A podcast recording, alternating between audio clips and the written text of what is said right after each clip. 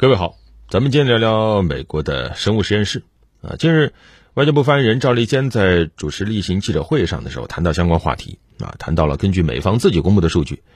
美国在乌克兰就有二十六个生物实验室和其他的相关设施，而对于这些，美国国防部拥有绝对的控制权。乌克兰境内的所有危险病毒都要存储在这些实验室，而所有的研究活动都由美方主导，未经美方许可，任何信息不得公开。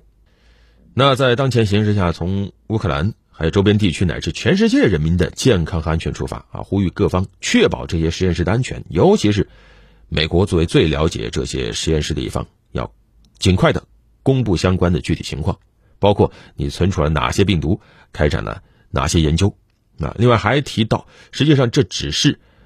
冰山一角，美国国防部。用合作减少生物安全风险、加强全球公共卫生等名义，在全球三十个国家控制了三百三十六个生物实验室，啊，包括在美国境内的德特里克堡基地也开展了大量的生物军事活动，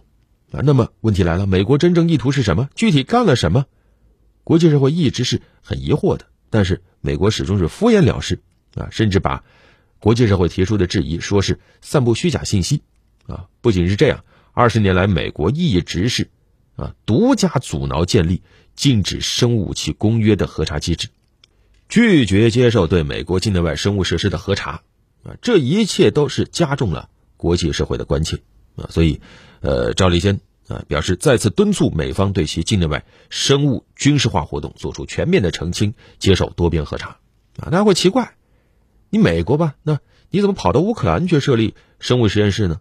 啊，根据俄罗斯国防部的一份数据说，美国实际上对乌克兰生物实验室的资助额超过两亿美元，那花了很多钱。啊，另外根据呃近期俄军缴获的文件，啊，你包括在俄罗斯对乌克兰开展特别军事行动当天，啊，乌克兰向所有的生物实验室下令要紧急销毁鼠疫、炭疽、兔热病、霍乱和其他致命疾病的病原体，啊，要掩盖。五角大楼资助乌克兰进行军事生物项目的痕迹，啊，对于这些，目前俄罗斯军队的生化专家正在对文件进行分析，啊，分析结果未来会对外公布。啊，这个实际上由来已久，啊，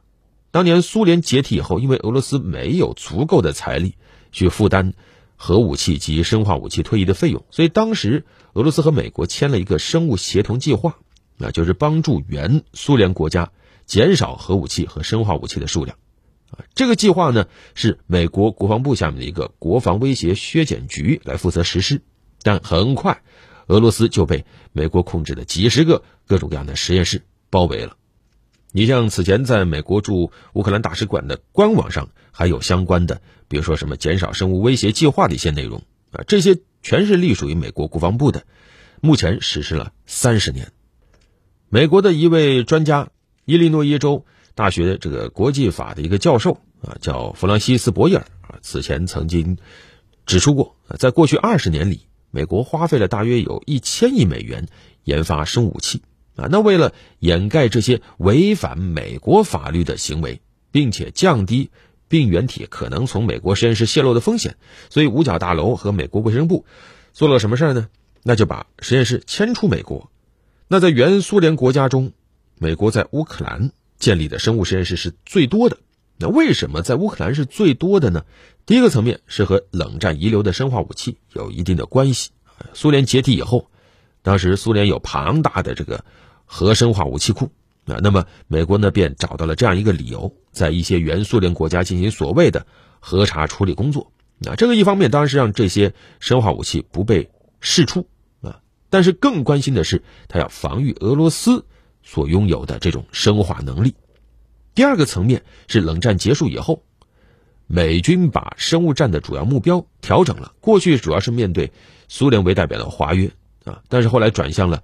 反恐战争和应对其他的非传统安全威胁。那么在情报反恐上，美国把它的生化技术优势当做了一个非常重要的手段啊，认为能够通过这种方式要甄别一些对美国造成威胁的人物，而这离不开生物实验。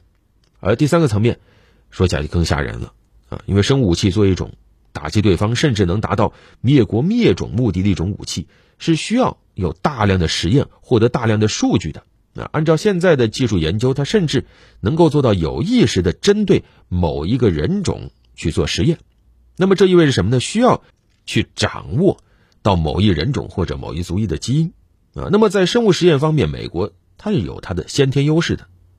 它有遍布世界的军事基地，还有遍布世界的生化武器实验室啊。此外，美国的医疗水平也是非常先进的啊。从数据上一看就知，你像美国。它目前有十三家甚至更多的正在运行、扩建或规划中的 P 四实验室。那 P 四实验室是目前人类拥有的生物安全等级最高的实验室，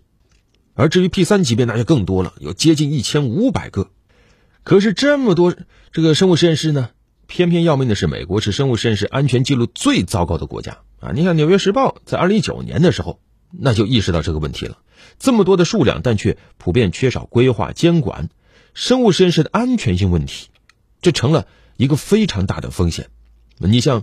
数据显示，光2015年到2020年6月，当时北卡大学就向美国政府报告了28起涉及到基因工程微生物的安全事故，其中有六起涉及到像包括什么 SARS 啊啊新冠病毒在内的各种冠状病毒啊，而且很多病毒还经过基因改造。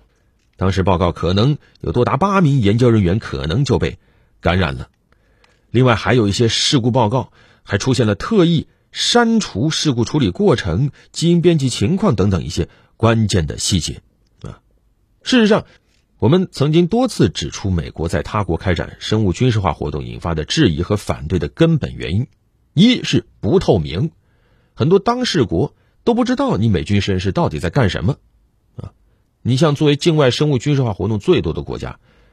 美方向禁止生物武器公约提交的建立信任措施的材料，对这个事儿是只字不提。第二就是不安全，是吧？你这些活动和一些高危病原体密切相关，一旦发生安全事故，会酿成多大的后果呀？第三是不合理。目前放眼全世界，只有美国是以军方为主导，在满世界的建生物实验室，在境外大肆的搜集生物资源，也只有。美国独家反对禁止生武器公约的核查议定书谈判，所以不管他怎么辩解，都没法自圆其说。所以很显然，在这个事情上，美国一直就欠世界一个交代。好了，本期就聊这么多。